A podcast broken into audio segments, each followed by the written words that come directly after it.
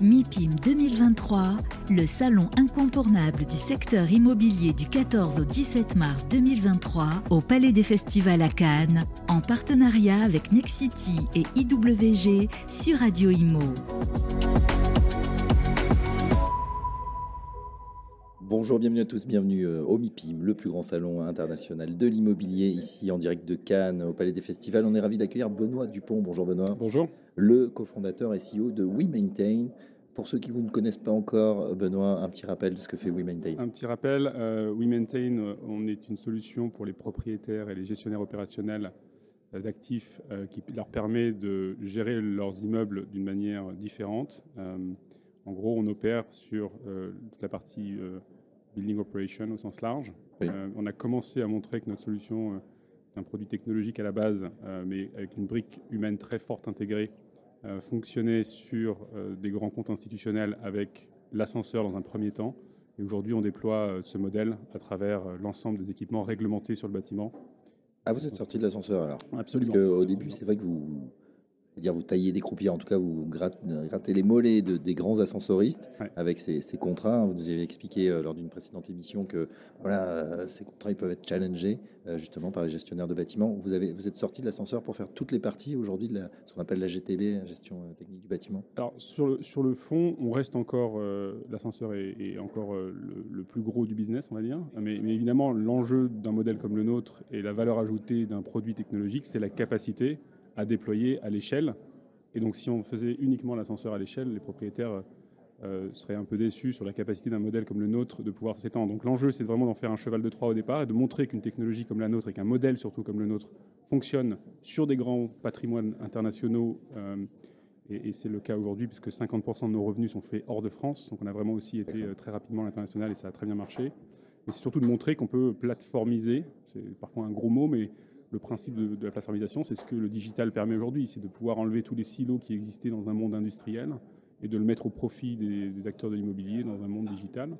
Et, ce qu'il faut juste se dire, c'est que nous, ce qui est très important depuis le début, et je pense que ça, ce qui a bien fonctionné dans notre modèle également, c'est de dire que le tout digital, le tout data seul ne peut pas fonctionner. Et je pense que ce qu'on a bien fait depuis le début, c'est justement d'avoir un modèle, ce qu'on appelle end-to-end, donc de bout en bout, sur lequel Ouais. on fait la prestation opérationnelle et on agrège la donnée sur un seul écosystème à travers ces différents équipements. Le gros avantage de faire ça, c'est qu'au lieu d'avoir 3, 4, 5 prestataires industriels, une solution d'agrégation en plus qu'on va payer, euh, parfois aussi des équipes euh, d'agrégation euh, Sûr. techniques comme du facility management ou autre, on peut tout agréger sous une seule solution et finalement c'est vraiment ce, qui c'est ce que la plateformisation permet de mieux, c'est de faire, d'enlever les silos, de réduire les coûts et d'avoir une valeur ajoutée très forte sur la partie donnée. Sans compter euh, bah voilà, le nombre de rendez-vous, euh, les facturations, euh, voilà, rajouter effectivement des, des- des briques, c'est pas forcément évident. Donc vous avez démarré par l'ascenseur. Oui. Aujourd'hui, vous êtes sur quel segment? Ça va être la CVC Ça va être d'autres d'autres choses que vous pouvez Alors, piloter comme ça? Ce qu'on ce qu'on a apprécié sur l'ascenseur, c'est la partie réglementée.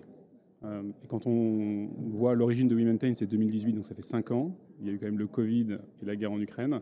Quand on est sur un secteur réglementé, ça veut dire quand même que les propriétaires et les gestionnaires ne peuvent pas arrêter leur activité. Ça, c'est quand même un point important.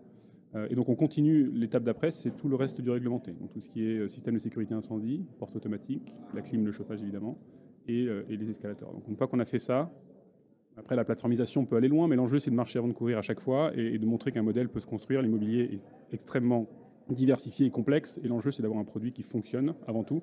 Donc, on fait les choses pas à pas, mais ça fonctionne bien. Vous vous attaquez aujourd'hui à tous les secteurs, dont euh, le secteur de l'hôtellerie pour 2023. Exactement.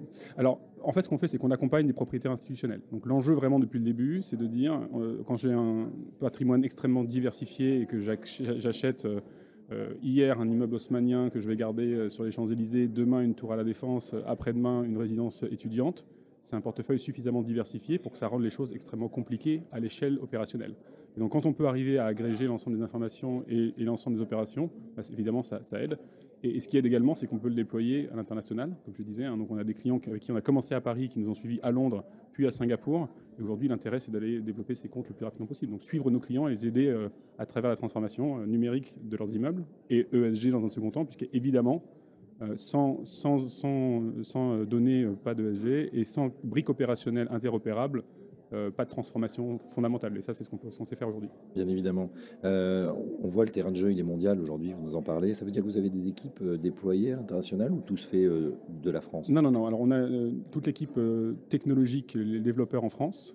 et après, l'ensemble des, des, pays dans lesquels on opère, on a des équipes locales, essentiellement des équipes commerciales et de déploiement opérationnel, comme je le disais, hein, puisqu'on fait la prestation, ça c'est très important.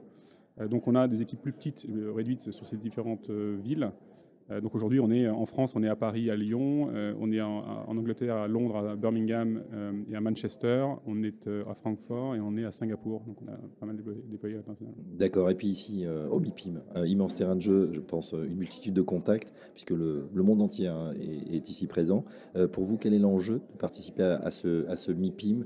Il est commercial, il est un objectif de branding, de vous faire connaître? Depuis le début, ça a été commercial, nos, comme je disais, hein, nos clients sont essentiellement les propriétaires et les gestionnaires. Et, finalement, au MIPIM, on retrouve une grande partie de cette activité-là. Euh, ce, qui est, euh, aussi stratégique, c'est que le, secteur sur lequel on opère est en forte croissance et continuera à l'être. Hein. On parle de 6,5% de croissance annualisée sur les 10 prochaines années, euh, essentiellement autour de l'urbanisation et évidemment des problématiques ESG. Euh, parce que quand on peut gérer l'ensemble de ces équipements qui, finalement consomment le plus dans un actif et qu'on peut le, montrer qu'on peut le gérer à l'échelle, bah, il y a des solutions qui permettent de mesurer. Euh, nous, on fait, c'est quand même très très différent. Donc évidemment, c'est ce qu'un ce qu'un propriétaire peut apprécier. Et donc au MIPIM, on va retrouver essentiellement euh, des grands propriétaires internationaux euh, qui cherchent des solutions comme ça pour gérer leur patrimoine euh, à travers le monde entier. Bon, c'est positif jusqu'ici. On est au troisième jour déjà. Bah, c'est très positif. Euh, on a, ce qu'on voit à chaque fois, c'est que plus on avance dans les MIPIM, plus les rendez-vous se rapprochent. Et on, voit aussi l'effet du Covid où les gens finalement font des rendez-vous de 30 minutes très très bien cadrés, ce qui n'était pas le cas il y a quelques années, je trouve.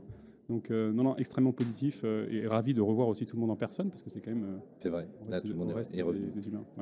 Voilà, We Maintain, hein, qui se diversifie, ou en tout cas qui élargit son champ d'action, qui se plateformise, comme vous l'avez dit. Un grand merci, euh, euh, Benoît Dupont. Je rappelle que vous êtes cofondateur et CEO de We Maintain, et à très bientôt sur Radio Imo. Merci, au revoir. MIPIM 2023, en partenariat avec Nexity et IWG sur Radio Imo.